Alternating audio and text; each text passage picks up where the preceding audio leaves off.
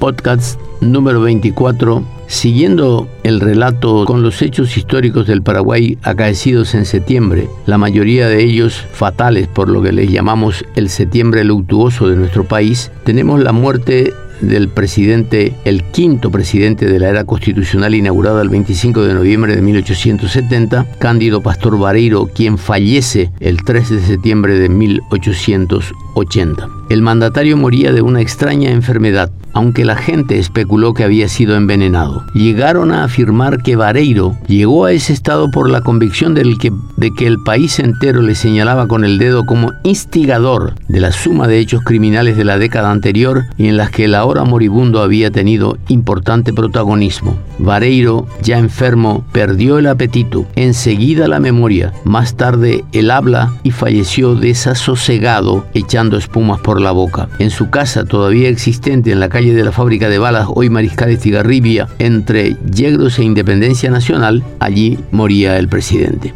Otro presidente de la República muerto en septiembre fue el general Raimundo Rolón, ya en el siglo XX, el 17 de septiembre de 1981. Tenemos que considerar también en este septiembre luctuoso la muerte del general José Félix Estigarribia, acaecida el 7 de septiembre de 1940 en un accidente de aviación, cuando el avión Potés, que lo conducía junto a su esposa Julia Miranda Cueto de Estigarribia, se dirigía hacia San Bernardino y se precipitaba en, un, en tierra en las cercanías de la ciudad de Altos y junto a ambos también perecía el piloto de la aeronave, el capitán Carmelo Peralta. Era una brumosa mañana de domingo y la intención del mandatario había sido pasar el día en la localidad veraniega, para lo cual se había trasladado muy temprano a la base aérea de Campo Grande. Pero el avión Breda 44, originalmente destinado a Estigarribia, se encontraba en camino a Asunción tras una misión en Puerto Pinasco, impaciente el mandatario preguntó si no había otra máquina disponible y en buenas condiciones. El Potés fue sacado entonces del hangar y alistado para el vuelo. El avión despegó a las 11 y 10 de la mañana. Poco después, un agricultor de la compañía Aguay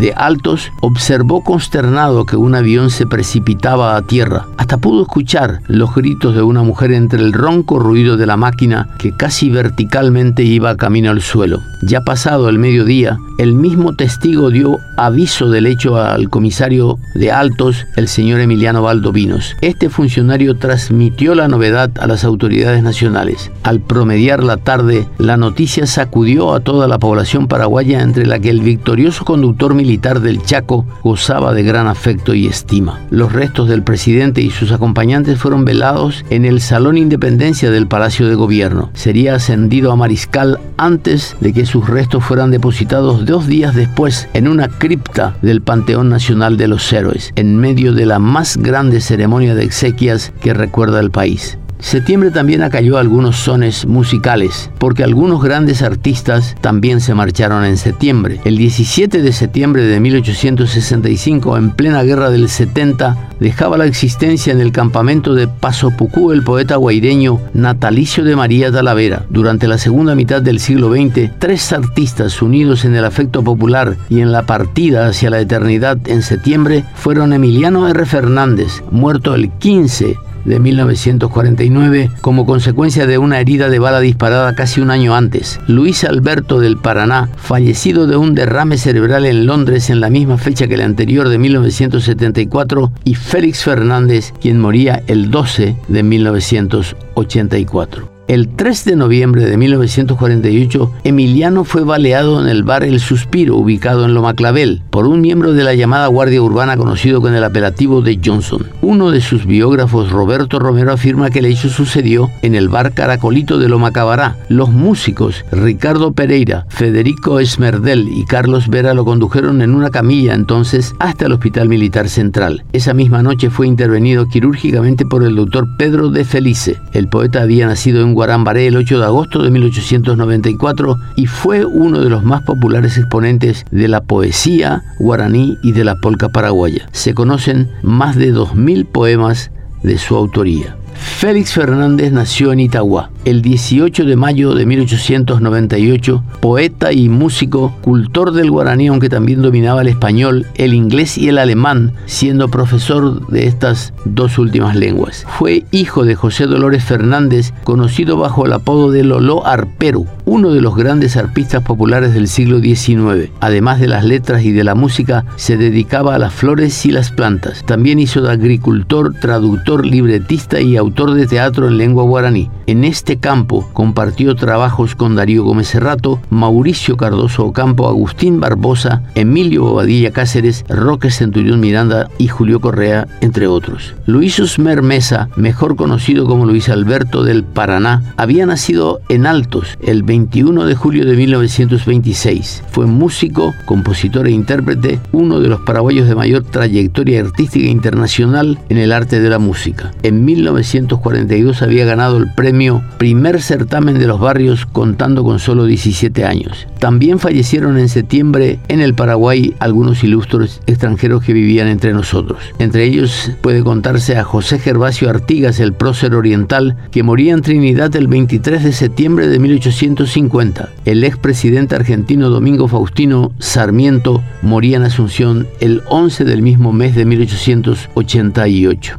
Grandes victorias militares hubo en septiembre para paliar en algo la fatalidad de este mes. El 22 de septiembre de 1866 se producía la más grande victoria militar de las armas paraguayas. Fue en Curupactí durante la Guerra de la Triple Alianza y como pocas de esta contienda fue prolongada con grandes preparativos. El 8 anterior, el general José Dubigis Díaz había iniciado la fortificación del enclave. 5.000 hombres trabajando en turnos y bajo el pertinaz bombardeo aliado cortaron árboles, cavaron trincheras, construyeron túneles, zanjas y abatices. Para el 21 de septiembre las obras estuvieron listas. El esfuerzo paraguayo fue beneficiado por la indecisión del comando aliado y las continuas lluvias que anegaron toda la región, postergando en varias ocasiones el ataque enemigo. Al día siguiente, a las 8 de la mañana, 101 cañones de la escuadra brasileña inauguraron las defensas escupiendo fuego sobre ellas. Un desconcertante silencio de parte de las fuerzas de Díaz contestó el ataque. Cesado el bombardeo, 9.000 argentinos con traje de gala y al son de aires marciales se lanzaron al carrizal seguras del triunfo se hallaban bajo el mando de los generales Wenceslao Paunero y Emilio Mitre, mientras que los 10.000 brasileños eran conducidos por el general Manuel Márquez de Sousa, barón de Porto Alegre. Toda la acción estaba bajo el mando del general Bartolomé Mitre, quien a las 2 y 15 de la tarde y tras los numerosos e infructuosos asaltos de los suyos, ordenaba la retirada. A las 3, los brasileños imitaban el ejemplo, mientras en las líneas paraguayas sonaban clarines de victoria. La masacre verificaba lo que Díaz había anticipado al mariscal López. Curupactú era inexpugnable. Para esta acción actuaron junto al jefe paraguayo su oficial asistente capitán Eduardo Vera. Como jefe de la infantería actuó el teniente coronel Antonio Luis González y la artillería estuvo bajo la conducción del marino Pedro B. Gil. Detrás y parapetados en las defensas actuaron solamente 5.000 paraguayos, cuyas bajas fueron insignificantes, 92 entre muertos y heridos, entre los primeros se lamentaron las del polaco Luis Leopoldo Miskowski y de Albertano Sayas, quienes como castigo fueron puestos en las defensas más intensamente sometidas al bombardeo de los acorazados. Las fuentes son concluyentes en otorgar entre 5 y 7 mil muertos en filas aliadas, además de heridos y 37 prisioneros. Entre los muertos brasileños se encontraban 6 comandantes y en filas argentinas cayeron oficiales de gran prestigio.